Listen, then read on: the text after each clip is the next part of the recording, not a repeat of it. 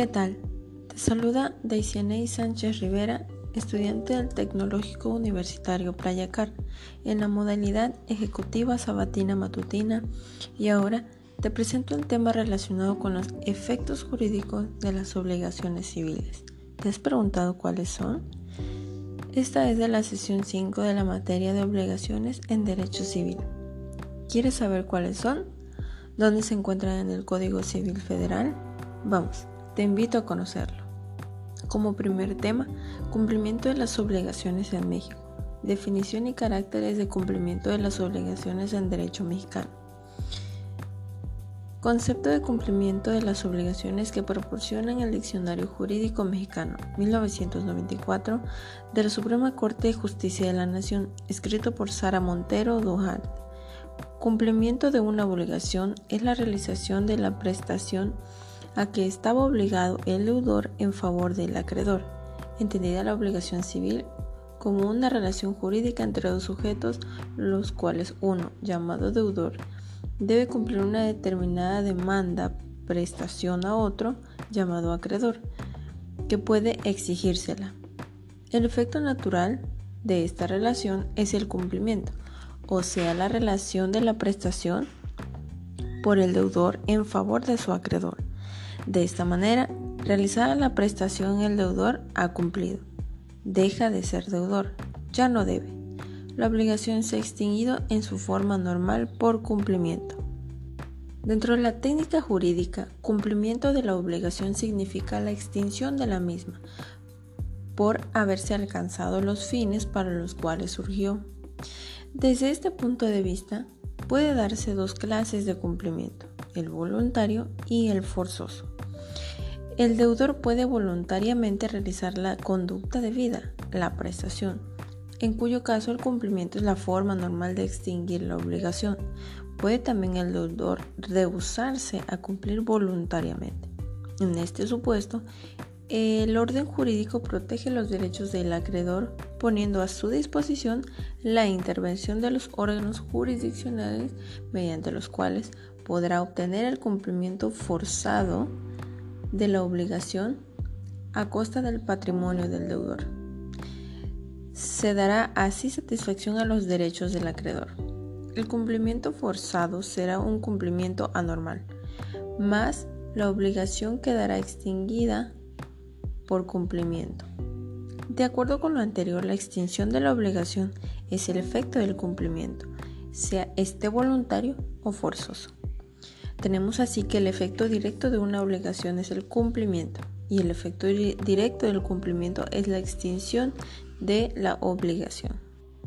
La prestación debida, la que debe realizarse a través del cumplimiento, puede consistir en cualquiera de las siguientes conductas, el dar, hacer o abstenerse en otros casos también llamados dar hacer o no hacer, o en la pluralidad o combinación de las mismas, dar y hacer, dar y abstenerse, etc. Cuando la prestación recae en una conducta de dar, se manifiesta la materializada en una conducta.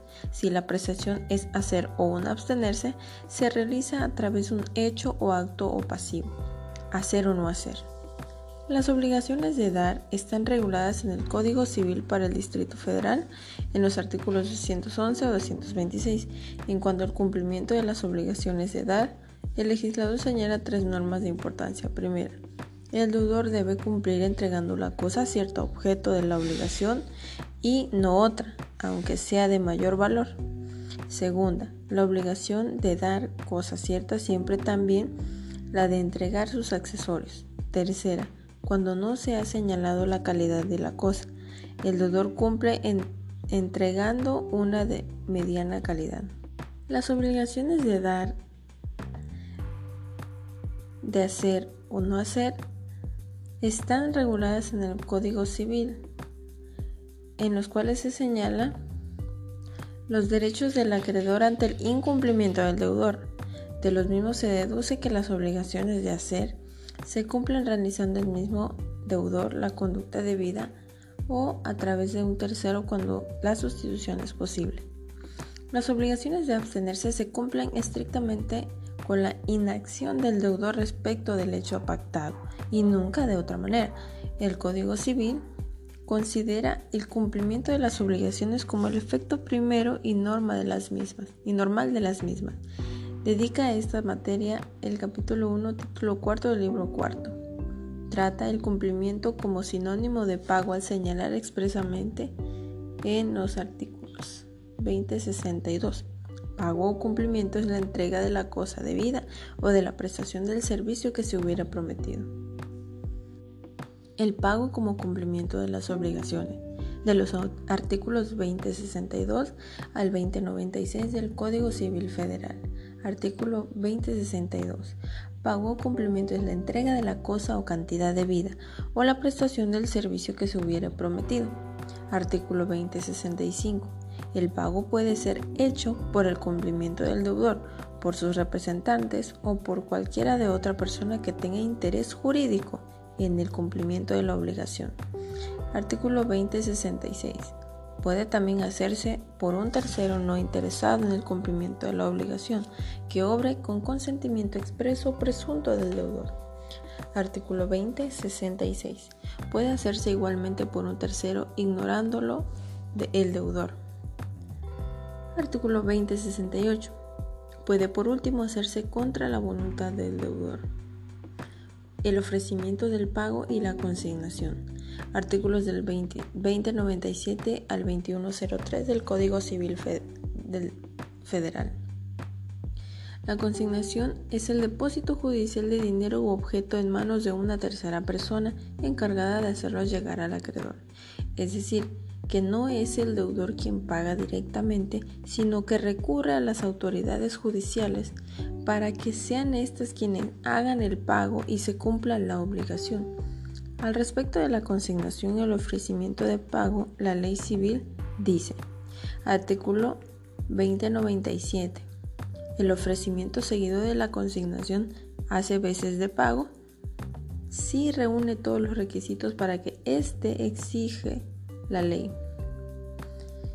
Artículo 2098. Si el acreedor rehusare sin justa causa recibir la prestación debida o dar el documento justificativo de pago o si fuera persona incierta o incapaz de recibir, podrá el deudor librarse de la obligación haciendo consignación de la cosa. Artículo 2102. Aprobada la consignación por el juez, la obligación queda extinguida con todos sus efectos. Pero, ¿cuáles son las consecuencias que marca el Código Civil Federal en cuanto al incumplimiento de pago? El artículo 2104 dice, el que estuviera obligado a prestar un hecho o dejar, o y dejare de prestarlo o no lo prestare conforme a lo convenido, será responsable de los daños y perjuicios en los términos siguientes. Si la obligación fuera a plazo, comenzará la responsabilidad desde el vencimiento de éste. Si la obligación no dependiere de plazo cierto, se observará lo dispuesto en la parte final del artículo 2080. El que contraviene una obligación de no hacer pagará daños y perjuicios por el solo hecho de la contravención. Artículo 2080. Dice, si no se ha fijado el tiempo en que deba hacerse el pago y, y se trata de obligaciones de dar, no podrá el acreedor exigirlo sino después de los 30 días siguientes de la interpelación que se haga. Ya judicialmente, ya en lo extrajudicial, ante un notario o ante dos testigos, tratándose de obligaciones de hacer, el pago debe efectuarse cuando lo exija el acreedor, siempre que haya transcurrido el tiempo necesario para el cumplimiento de una obligación.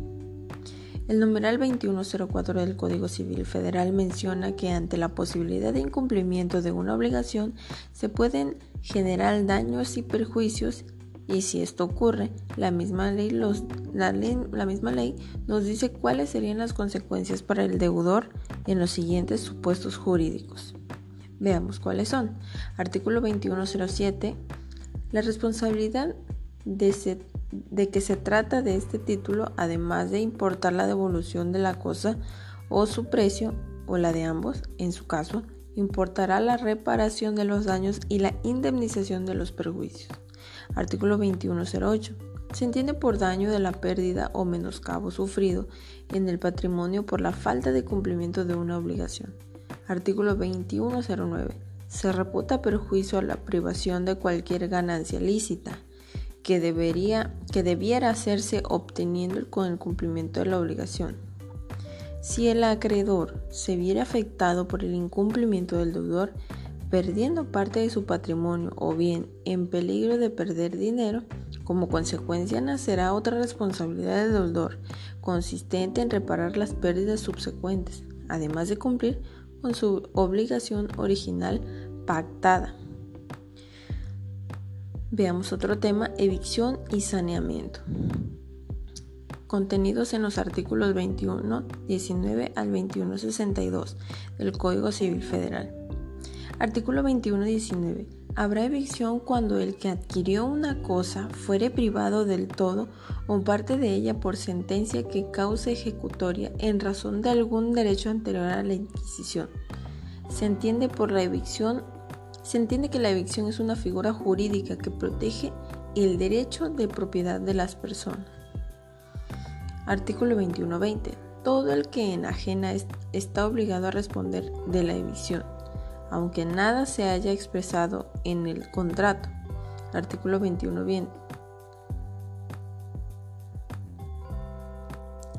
Definición básica de saneamiento.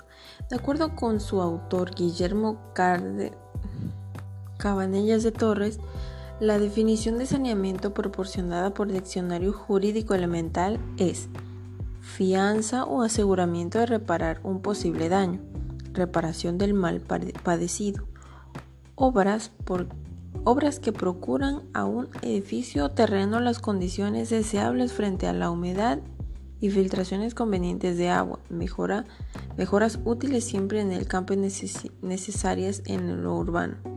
En la compraventa, la obligación que pesa sobre el vendedor convertido por ley en garante del año que al comprador puede sobrevenir por efecto de la cosa enajenada y a por vicio de la misma o por ser turbado de su posesión por causa anterior a la compraventa.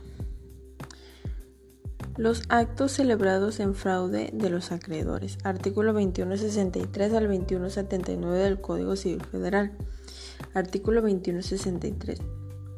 Los actos celebrados por un deudor en perjuicio de un acreedor pueden anularse a petición de éste si de estos actos resulta la insolvencia del deudor y el crédito en virtud del cual se intenta la acción es anterior a ellos. Simulación de actos jurídicos, artículo del 2180 al 2184 del Código Civil Federal. Simular significa representar o hacer creer algo que no es verdad. Desde el punto de vista desde el punto de vista del derecho, la simulación se refiere a que determinados actos jurídicos pueden ser simulados en todo o en parte. Cuando un acto jurídico es irreal, es decir, nunca existió, recibe el nombre de simulación absoluta. El acto que se realiza de una manera aparentemente falsa pero que esconde una verdad, se llama simulación relativa. Artículo 2180. Es simulado el acto en que las partes declaran o confiesan falsamente lo que en realidad no ha pasado o no se ha convenido entre ellas. Artículo 2181. La simulación es absoluta cuando el acto simulado nada tiene de real es relativa cuando a un acto jurídico se le da una falsa apariencia que oculta su verdadero carácter.